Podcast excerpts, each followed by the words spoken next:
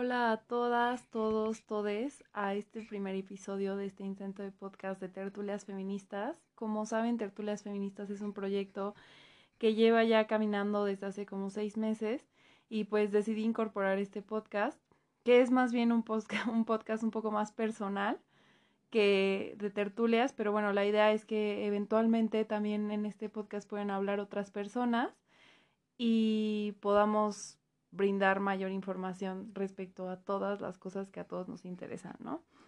Eh, quiero contarles que yo pues hablo hasta por los codos, ya muchos lo saben, muchas lo saben, y quiero darle las gracias a mi prima Sara, que ella me decía que pues le parecía interesante las cosas que, que yo tenía que decir y que ella creía que tal vez lo que digo le puede servir a otras personas y, y pues bueno, esto, esto me lo han dicho varias personas, pero específicamente Sara fue la que me estuvo ahí impulsando a hacer esto y finalmente pues ya lo estoy haciendo, así que muchas gracias Sara. Eh, no había podido sacar este primer episodio porque no había tenido como el tiempo ni la inspiración, la verdad. O sea, a pesar de que tengo muchas cosas de qué hablar, como que no tenía nada así ahorita en este momento que dijera, ya, de esto quiero hablar. Pero esta semana me pasó algo que creí que, que era muy bueno para, para armar este primer, primer episodio, porque a mí me, me impactó, todavía me tiene un poco confundida, quiero escuchar también opiniones de otros, además quiero, de otras, sobre todo de otras, eh, quiero también conocer qué piensan ustedes, si a ustedes les ha pasado y, y pues cuáles son sus reacciones, ¿no? Y pues nada, les platico que pues yo estaba conociendo a un cuate, estaba estaba todo muy bien, todo muy padre. Él encajaba perfecto en lo que, en, mi descripción de lo que busco en un hombre, ¿no? Físicamente hablando. O sea, ya saben, se veía aquí como Don Ramón, pero con playera de Pink Floyd. Entonces, que a mí, yo sé que es una pésima, pésima descripción, pero pues un poco para que se den la idea, me gustan así como los vatos medio deconstruides, como artísticos, o sea, que al menos eso aparenten. ¿No? Y, y en mi cabeza me gustan así porque yo tengo esta idea como de que un hombre con cabello largo maneja ya una masculinidad mucho menos frágil que un vato que está en camisa y, corbata todo el tiempo, ¿saben? Eh, estoy segura de que esa solo es como mi experiencia personal y que seguramente allá afuera hay hombres eh, muchísimo más deconstruidos que, los vatos que se parecen a Don Ramón del Chavo del Ocho. Pero pues bueno, y también aprovecho para dejar eso muy en claro. Todo lo que escuchen aquí, al menos que yo no esté hablando, todo viene desde un, un lugar muy personal, desde mi trinchera, asumiendo todos los privilegios que esto conlleva, ¿no? Entonces, aunque parezca que estoy generalizando, nunca estoy generalizando, siempre estoy hablando muy personalmente, ¿no? O sea, ya cuando yo está, esté englobando algo, pues bueno, ya, ya se los haré saber. Pero por ahora estoy hablando de mi experiencia personal. Y en mi experiencia personal, esos son los hombres que me gustan. Y también normalmente son artistas de todo. Me he salido con músicos, pintores, de todo. Y esto sí es algo como que he buscado sin querer, que al final pues hay algo ahí que, que me lleva a salir con esta clase de personas, porque el patrón pues es el mismo, pero pues para mí ha sido como una coincidencia, porque en mi cabeza un artista está creando algo nuevo y está, o sea, al crear algo nuevo te estás cuestionando muchas cosas, ¿no? O sea, de hecho todas las vanguardias artísticas vienen desde un cuestionamiento de lo que es arte, de la estética, ¿no? Entonces, en mi cabeza todo como que hace clic, pero bueno, eh, igual y es una terrible lógica, no sé, pero igual se los comparto. Entonces estaba saliendo con este chavo que encajaba perfecto en todo eso, teníamos un muy, muy, muy buen clic en todos nuestros gustos y como pasiones y afinidades. Él había vivido un tiempo en Tulum y pues ya saben que yo Oaxaca, entonces los dos vibrábamos alto juntos y todo muy padre, todo muy cool, muy relajados los dos. Y pues un día lo invité a mi casa porque pues ya llevamos tiempo hablando y cabe aclarar que yo vivo lejísimos de la Ciudad de México. Bueno, no lejísimos, pero vivo como a 45 minutos de la Ciudad de México, ya de la salida de la Ciudad de México. Y realmente solo la gente que verdaderamente me ama ha venido a verme hasta acá, que son mis amigas. Y, y como que el hecho de que este vato me dijera, sí, sí, cámara, yo voy, fue como, ah, ok, puntos extras, ¿no? O sea, y él súper chill me dijo como, no, no, ni te preocupes, para mí está súper bien, no pasa nada. Y pues él, o sea, él se rifó y vino hasta, la pasamos bien, desayunamos, estuvimos platicando, nos reíamos, eh, igual seguíamos encontrando como cosas en común. Este, había detallitos, no sé, como que yo no como tra o trato de no comer carne y él sí, entonces, pero son cositas y lo platico porque porque al final voy a utilizar esto para para decir algo, ¿no? O sea, entonces fue como, ah, ok, pues yo desayuno esto sin carne y tú con carne y no pasa nada y, y todo, todo cool, todo muy chido. Eh, todo fluyó hasta que en la tarde estábamos escuchando música y platicando, ya saben, y de repente sonó una canción de, de Calle 13 y me dijo como no, es que a mí me encantaba la música de Calle 13 hasta que hasta que conocí a René, que René pues es residente y y pues ya no me gustó porque el güey es de que súper payaso, súper mamón, me trató súper mal y pues nada, ¿no? O sea, yo le dije como, órale, o sea, entiendo, le dije, no me pasa con René, o sea, porque yo sé que pues René es súper payaso y así, que es como nada que ver con lo que dicen sus canciones, pero puedo seguir escuchando su música sin ningún problema. Sin embargo, le dije como, pues te entiendo porque me pasa, por ejemplo, con Woody Allen, que yo ya no puedo ver sus películas y no sentir como asco, o sea, no puedo separar al artista de su arte, simplemente no puedo, o sea, y, y, me pasa con Woody Allen, me pasa con Neruda, me pasa, me pasa mucho. Para quienes no saben, los pongo en contexto, Woody Allen eh, está acusado de ser pedófilo y violador y sigue recibiendo como premios en grandes festivales de cine, es como impresionante, pero bueno, y, y la víctima justo fue su hija. Entonces, pues nada, él justo me dijo como yo no estoy enterado de esto que está pasando, entonces igual le expliqué y después hubo un silencio, un silencio como incómodo, como raro, como que yo sentía que algo a él no le estaba como gustando. Entonces, y me di cuenta que tenía que ver mucho como con esto último que yo había dicho de Woody Allen. Entonces, le dije, ¿y tú qué piensas? Y me dijo, mira, pues de lo de Woody Allen, pues sí capto que que pues está muy feo y que chance ya no puedes ver sus películas y así, pero en general como del movimiento feminista y así, pues creo que no tengo eh, los argumentos ni la información suficiente como para generar una opinión al respecto, lo cual yo dije, wow, wow, qué padre, normalicemos eso, normalicemos decir, no tengo información suficiente para generar una opinión y guardemos silencio, por respeto a las personas, pues que sí saben, ¿no? Y entonces yo dije, wow, qué padre. Entonces le dije, ok, cool. Y entonces le cambié de tema y él decidió que no, que quería regresar al tema del feminismo. Y entonces ahí todo empezó a ir en picada, hermanas. El vato me empezó a dar un mansplaining de 40 minutos, no les miento, de lo que era el feminismo y de lo que tenía que ser el feminismo. A mí, ¿saben? Y, y, y hay como, no quiero aburrirlas con todo lo que me dijo, pero voy a tocar algunos puntos que a mí me super saltaron. Y ojo, si digo esto y no entienden que está mal, hay que cuestionarse muchas cosas, porque para mí fueron focos rojos inmediatos. La primera cosa que me dijo fue que el feminismo no se trataba de hombres versus mujeres, que era de gente buena versus gente mala, cuando todos sabemos que la violencia sí tiene un género.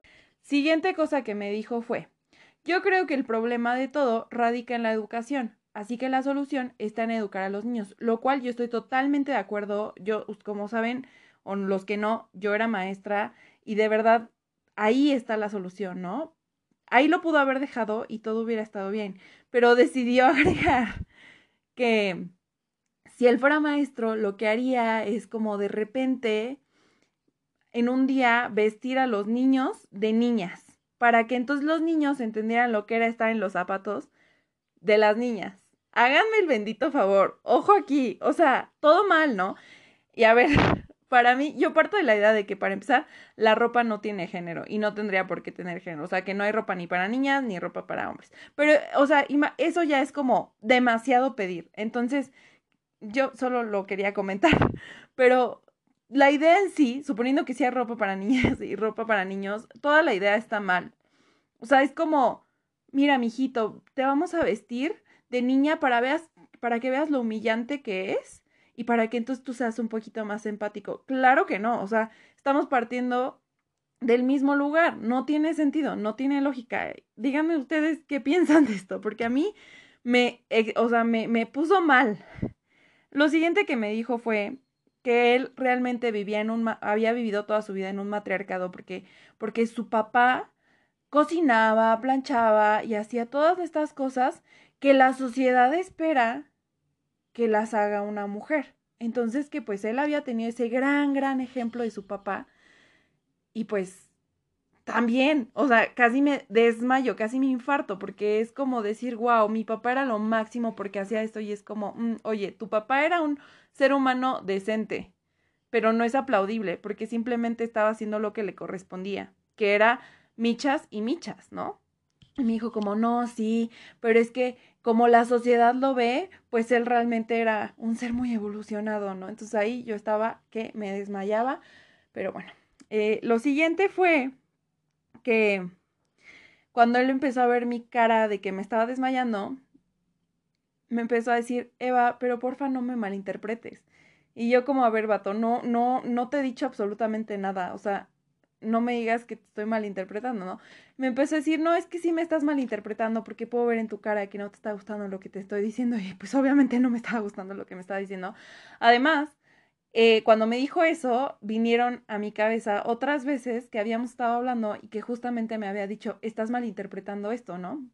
Una vez que me dijo, yo no quiero que nos desnudemos, ya, ya saben, con, con, la, con la voz de, del vato que te dice que eres arte, así me dijo, yo no quiero que, que nos desnudemos tan rápido y que guardemos cosas para que después tengamos siempre cosas de qué hablar. O sea, básicamente diciendo como, pues no hay que compartir como cosas tan íntimas, ¿no? O algo así. Y yo, como pueden ver, hablo mucho. Entonces yo le dije, ¿sabes qué? Yo, yo, yo voy a hablar lo que tenga que hablar y voy a compartir lo que yo quiera compartir.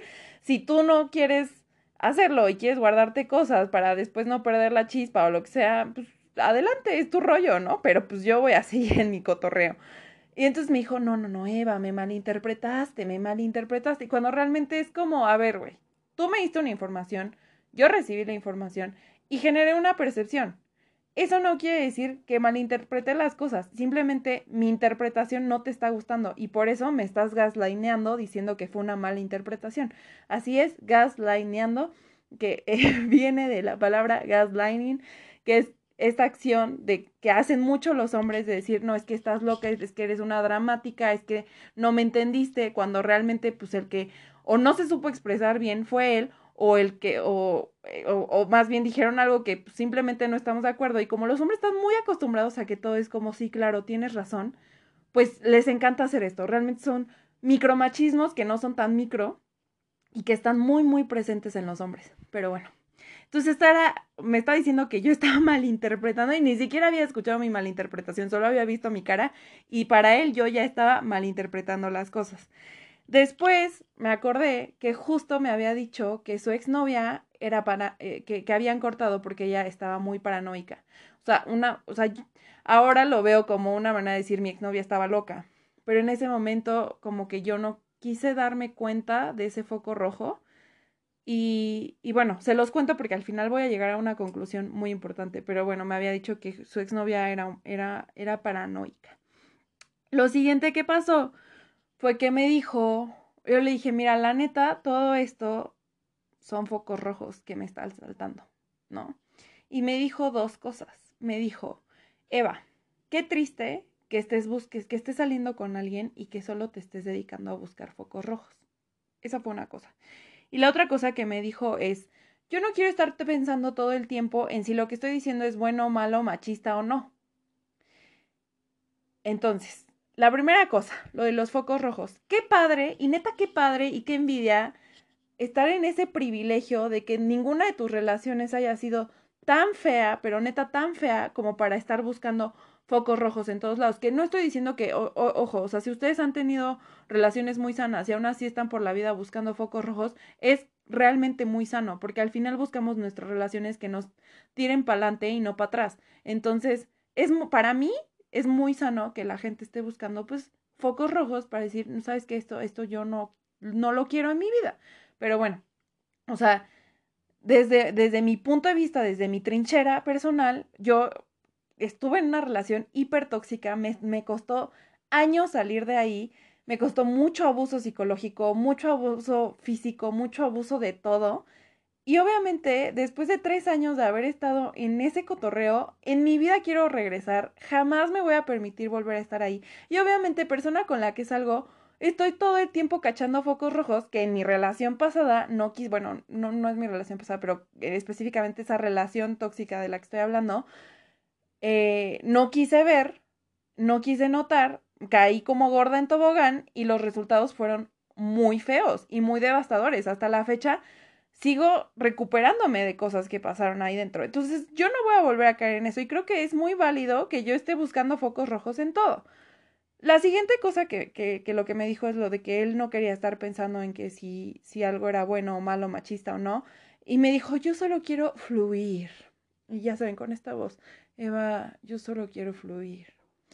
Y, y, y me molesta un poco porque obviamente pues ya les conté un poco del background de él y, y así, era medio hippie, medio neo hippie. Y, y como que y esto no solo es para él, es para mucha banda espiritual que conozco allá afuera que hace lo mismo y que es agarrarse de su espiritualidad para juzgar todo lo demás y de todos los movimientos políticos y para decir no estás fluyendo. Yo me considero una persona muy espiritual, eh, creo en cosas budistas, hinduistas, de la cultura nahuaca, que la cultura nahuaca es la, la mezcla de todas las culturas prehispánicas eh, y, y, lo práctico, ¿no? Y de, de mi parte, mis creencias. Y esto es algo neta muy personal, espero que no me linchen por esto, pero se los comparto y es que yo de verdad creo que todos venimos del mismo lugar, que todos somos lo mismo, que Dios habita en todos y que simplemente en este plano terrenal en el que estamos, cada quien está experimentando diferentes karmas en el cuerpo que les tocó habitar en esta vida. Entonces, ¿Qué quiere decir esto? Que sí, que el violador es el mismo ser que yo y, y, y, aunque en, en, Eva feminista no lo pueda ver, Eva espiritual sabe que pues Dios también habita en esa persona. Y, está, y es muy duro y está cañón y entiendo que mucha gente o escoge espiritualidad o escoge feminismo o cualquier otra lucha social porque es muy difícil juntar ambas. Porque, porque mucho del movimiento social parte de, del odio, de, de la injusticia, de la impunidad, del hartazgo. Y pues es bien complicado, bien, bien complicado. Y la neta es que yo estoy todavía en un privilegio bien grande en donde todavía el hartazgo y el odio no, no logran cegarme como para poder seguir practicando mi espiritualidad. Pero entiendo que obviamente hay gente allá afuera, mujeres allá afuera, que, que no, o sea, que ya no, ya no están en este privilegio porque el hartazgo ya es demasiado. Y yo no voy a llegar con esas personas y les voy a decir, oye, espérate, morra, ¿sabes qué? Es que no estás fluyendo. No, o sea, espérate, por respeto, por respeto a la lucha de cada una, guarda silencio. Ajá, y, y tu espiritualidad es algo muy, muy personal. Entonces, cuando este vato me dijo eso de que no estás fluyendo, yo, o sea, de verdad, cero respeto a mi lucha, o sea, le dije, qué padre, y luego él como vato diciéndome eso, ¿no? O sea, mm, no, no, no, de verdad que yo para ese punto ya estaba que quería correrlo de mi casa. Y, y, eso era lo peor, que estaba en mi casa y no sabía cómo decirle que no. Y esto es algo que también, o sea, voy a meter en mis conclusiones, el, aprender a decir que no. Creo que nos cuesta muchísimo, en general como mexicanos, como mujeres, tantito peor. Nos han enseñado a ser muy sumisas, a ser muy permisivas y tenemos que cortar con eso. Entonces, eh, pues esto de que no estaba fluyendo, ¿no? Entonces yo me pareció una total falta de respeto.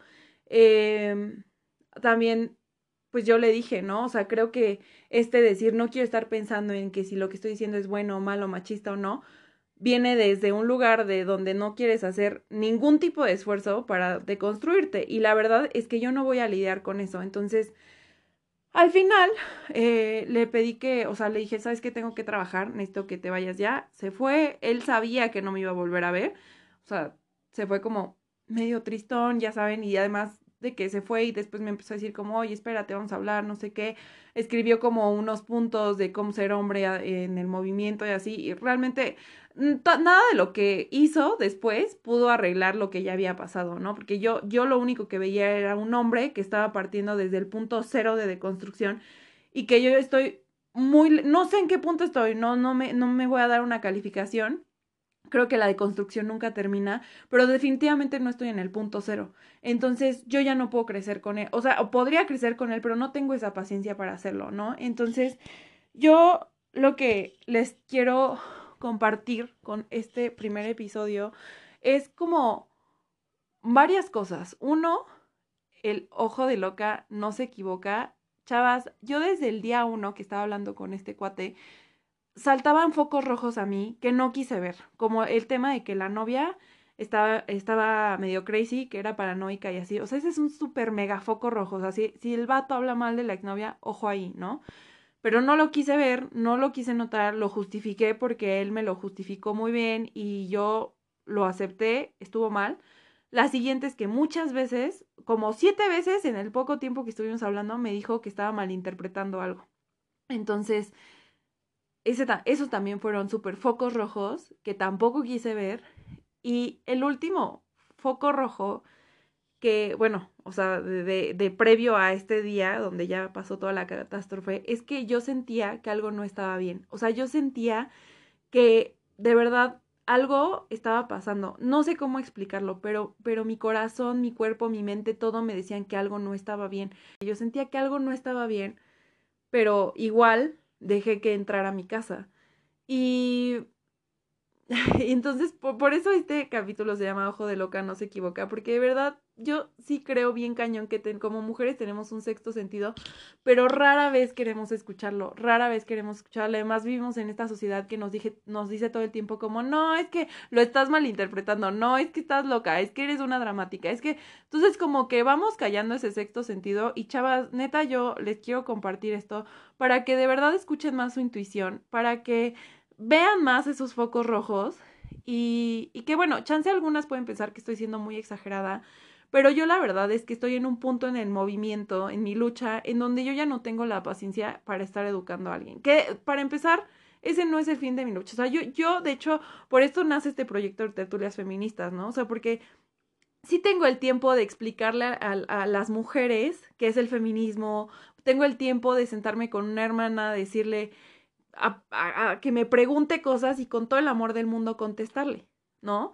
Tengo suficiente sororidad para hacer eso, pero cuando viene, cuando es el caso de un vato, que además es de, dentro de este privilegio en donde vato, o sea, solo tienes que cuestionarte y tal vez leer un libro o dos para empezar a darte cuenta de las cosas, ¿no? O sea, y que no, que, ah, porque además este vato yo, yo le decía, o sea, asume tu privilegio como hombre, ¿no?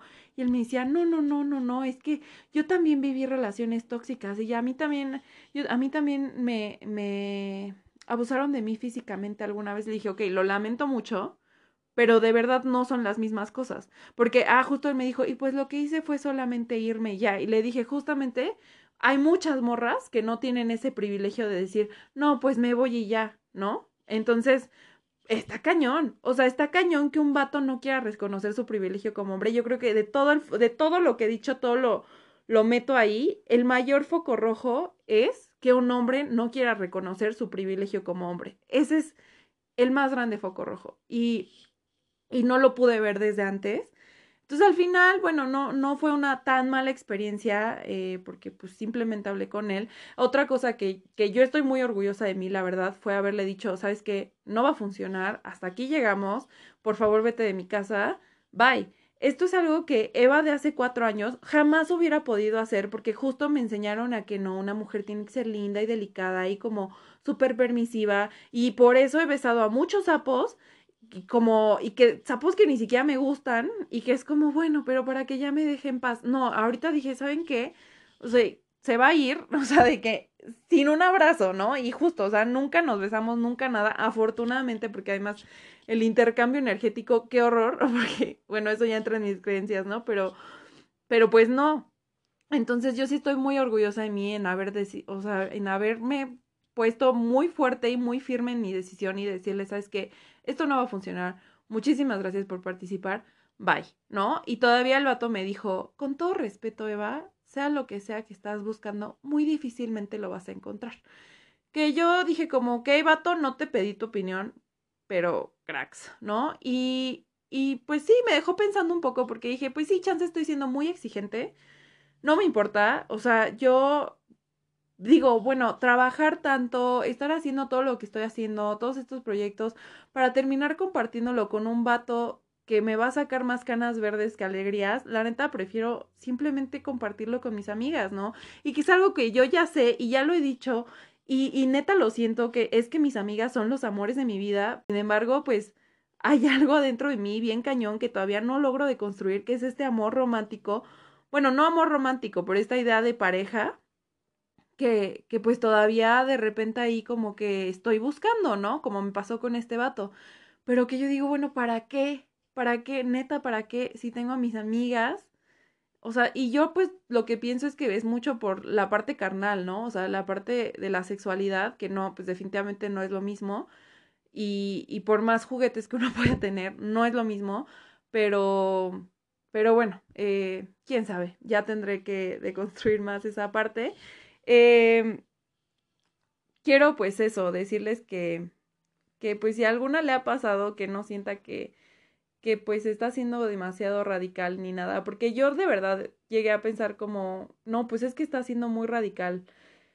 Y no, o sea, creo que simplemente estoy pidiendo un grado de deconstrucción que yo ya he manejado, que yo ya he trabajado y que me ha costado llegar hasta aquí como para arrancar desde cero con otra persona, ¿sabes? O sea, no sé, creo que es muy válido. Eh, también creo que, eh, o sea, justo estaba viendo que una chava en un grupo de mujeres que, que tengo estaba diciendo como, es que mi novio ve porno y no sé cómo explicarle que el porno está mal y no sé cómo decirle y le dije y se enojó y me dijo que todos los hombres son iguales y que lo respete y no sé qué.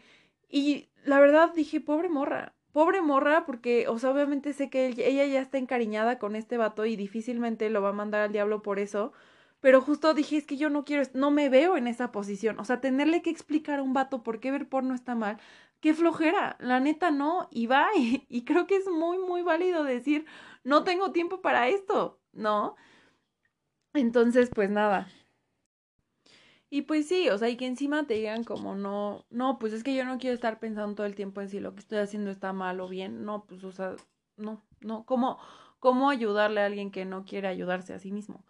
Entonces, pues nada, o sea, yo ya voy con este vato, ahora estoy grabando este episodio y quería escuchar también ustedes qué piensan, como que me escriban con toda confianza si se sienten un poco identificadas con esto. También eh, quería, pues, ya para cerrar, contarles que este vato me dijo como, oye, es que yo me la pasé muy, muy bien y no quiero que esta plática de feminismo sea tan importante, porque me, y me dijo, y es que para mí no es tan importante, es como, bueno, en esto no coincidimos, pero en todo lo demás sí coincidimos. Y tiene mucha razón, o sea, realmente en todo lo demás coincidíamos mucho, hacíamos un clic muy cañón, pero en eso ya no. Y tal vez algo que para él era irrelevante, para mí resulta de vida muerte. O sea, mi feminismo es vida muerte. Entonces yo no puedo decir como, bueno, congeniamos en todos los puntos menos en este. Entonces es bien duro porque, pues, pues sí, me doy cuenta de cómo estoy tan adentro que difícilmente voy a poder regresar a conformarme con, con algo como, como menor a todo lo que yo he trabajado. ¿no? Entonces, y a todo por, por todo lo que yo estoy luchando. Entonces, pues, pues nada, o sea, no estoy triste, no estoy, estoy un poco rara, porque me pregunto si es normal, si a, usted, si a otras personas también les ha pasado, si sienten que estoy siendo muy radical. De todas formas, o sea, sea cual sea la opinión, yo sé que no me voy a mover del lugar en donde estoy, porque estoy siendo muy firme con mi decisión ahora. Y, y pues nada, muchas gracias por escuchar. Eh, conclusiones, ojo de loca, no se equivoca, de verdad háganle caso a su intuición y neta por más que por más que este que los vatos se vean deconstruides, chequenlo muy bien porque a veces las apariencias engañan, hermanas.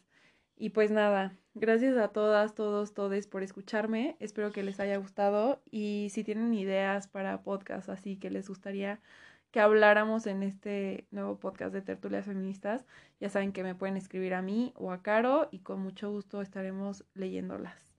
Chao, cuídense.